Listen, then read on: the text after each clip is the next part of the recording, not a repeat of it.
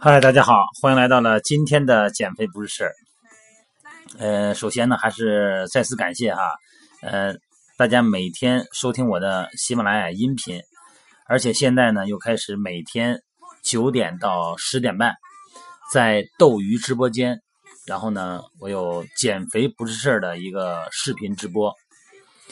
这个视频直播呢，还是通过视频的方式呢，更多做一些具体的形态方面的表达。呃，这样的话，咱们大家沟通更方便哈。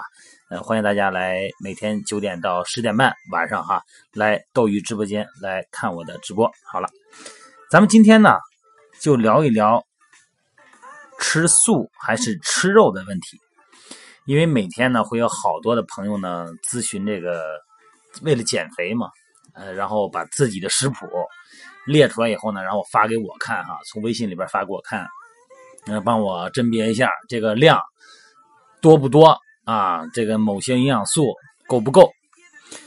真的是现在哈，呃，特别现在是越来越多的朋友们呢，就是为了追求健康哈，呃，有的是纯粹的变成了素食主义，那么有的呢，就是把这个肉的蛋白质的含量啊降的特别低，脂肪的降降的特别低。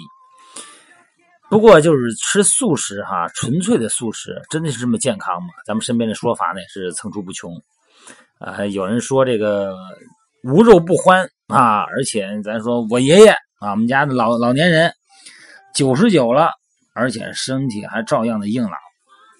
啊，有的说这个这个邻居家的阿姨啊，吃了这个几十年的素，二十多年的素，居然得了心梗。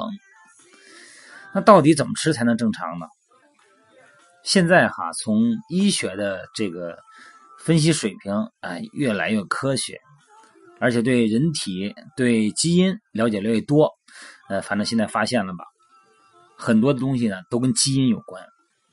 最近有一个发现，呃，有个基因呢叫素食基因，呃，拥有这种基因的人呢，最适合的饮食呢就是清淡的食物，清淡的素食。如果呢你要是无视基因的存在，他这种人要是每天大鱼大肉，就很容易得心脏病，哎，大肠癌这种病。这和咱们常识呢是一致的，吃油腻太多不健康嘛。所以说呢，这类人，哎，有素食基因的人呢，他呢吃素就会更好一点。但是很少人哈，有人知道，如果一个人在没有这个素食基因，却执意要吃素，那可就容易造成营养不良了。为什么呢？咱们先要意识到素食是存在营养缺陷的，这一点我觉得也不用过太多解释。咱就拿这个不饱和的，拿这个不饱和脂肪酸来说，如果你摄入不足，对咱们的大脑、心血管还有免疫系统都不好。咱们的身体呢，又不能自身合成不饱和脂肪酸，只能靠从食物中摄取。但是植物啊，从这个素食中，它的含量特别低，甚至于都没有。如果你长时间这么吃呢，就会造成营养不良。所以说，你可能就会说，那含量低，哎，我多吃一点素的不就行了吗？就算是你同样啊，通过食物摄取植物性的不饱和脂肪酸，它不能被人体直接吸收，只有当它们转化成动物性的不饱和脂肪酸以后，才能被利用。咱们自身啊，存在着一套这个代谢合成的系统，啊，把这个植物性的不饱和脂肪酸呢，可以转化成动物性的。但问题是，有的人他合成效率高，有个人的合成效率低。那如果你是素食者，那自身的合成效率又不高的话，你吃的再多也会营养不良。那什么样的人合成效率高呢？答案呢就是有素食基因的人。哎，有素食基因的人呢，这个合成率呢就会提高百分之三十。所以说呢，他们更适合吃素。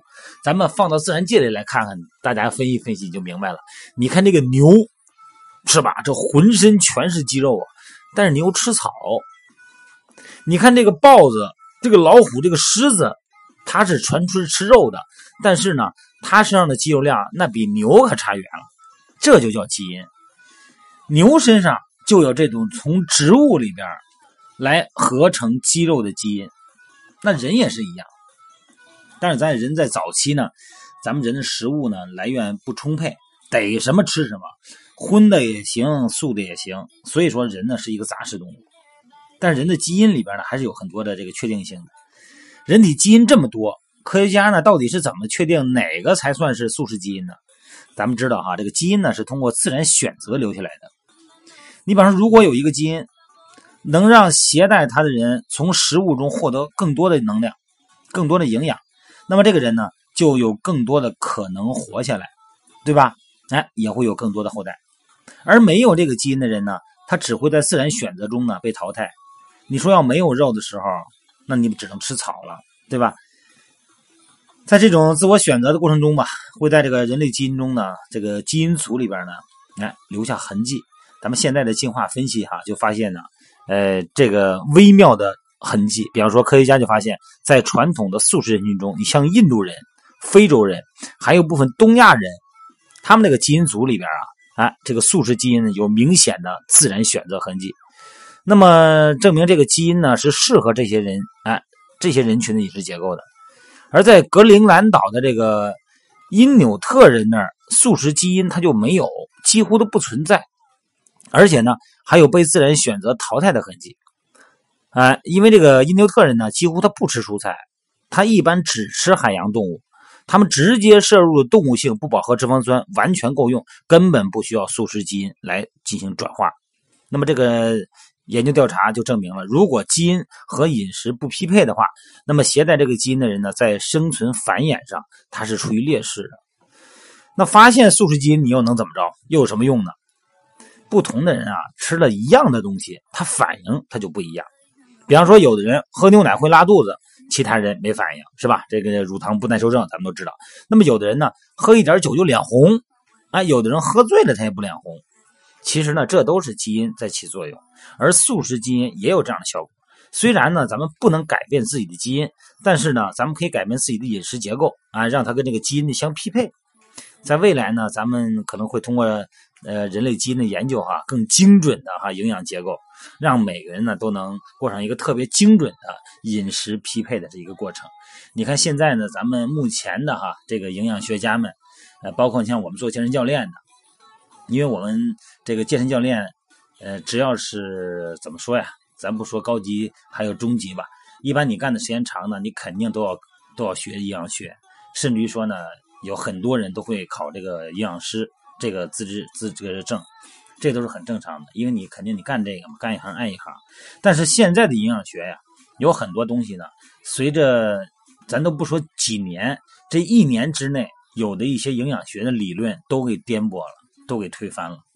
所以说咱们现在呢，只能是按照咱们现在比较权威的这些呃科学家，这些主流的这个科学家，然后发现的这些。哎，科学科研哎得出的结论，包括基因呢，包括人类的这个图谱什么的啊，来咱们来做一些甄别，然后呢，咱们在咱们的生活习惯上，在饮食结构上呢做一些调整。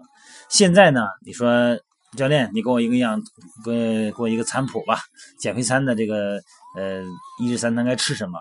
真的是，如果严谨的讲啊，真未必就是你适合的。反正总的来说呢，减肥呢，呃，不要太较真儿。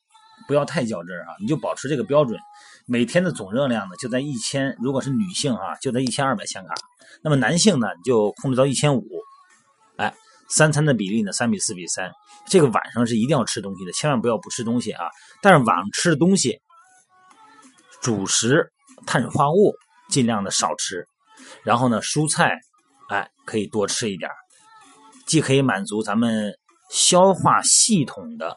内分泌激素的需要，啊，又能满足咱们这个不会太饿啊，不会有那种饥饿感，所以说呢，这个是非常必要的，好吧？